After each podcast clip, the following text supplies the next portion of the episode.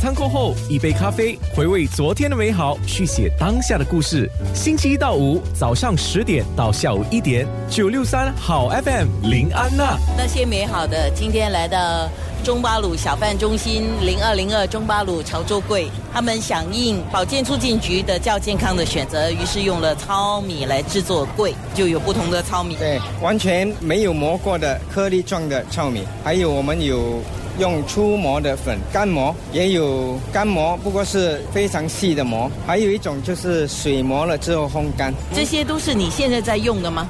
对我们推出的都是穿这四种，就是全部是糙米，但是有糙米原颗粒，也有干磨、粗磨。还有水磨烘干。为什么要用这样多种来做柜呢？因为我们要调配出口感比原味还要更好的，所以我们就一直不断的努力，试了接近目前为止应该两个月了，已经超过三十次了。顾客的反应怎么样呢？我印象最深刻，当然就是第一天的调查。第一天首二十五位顾客，我有这样的一个分析啊，有一组是看了棕色掉头就走或者迟疑不解，所以二十五个里面有五个，然后有五个听到有糙米的，立刻拍手叫好，立刻就买了。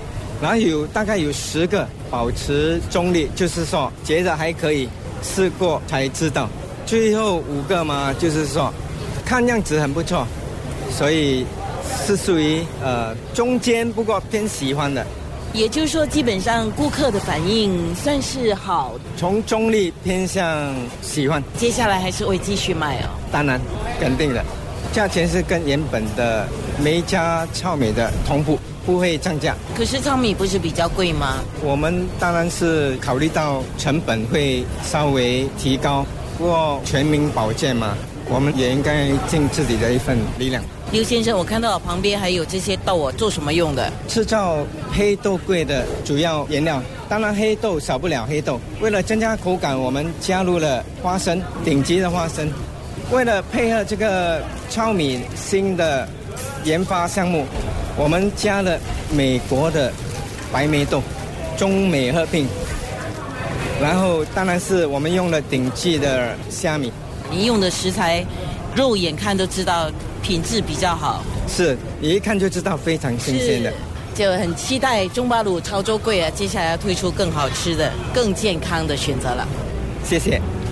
除了是这个潮州柜之外，其实还有将近二十多家的小贩摊位，他们也准备了一些比较健康的选择，包括了炒粿条啊，或者我们喜欢吃的鸡饭呢，用一个比较健康的食材来做。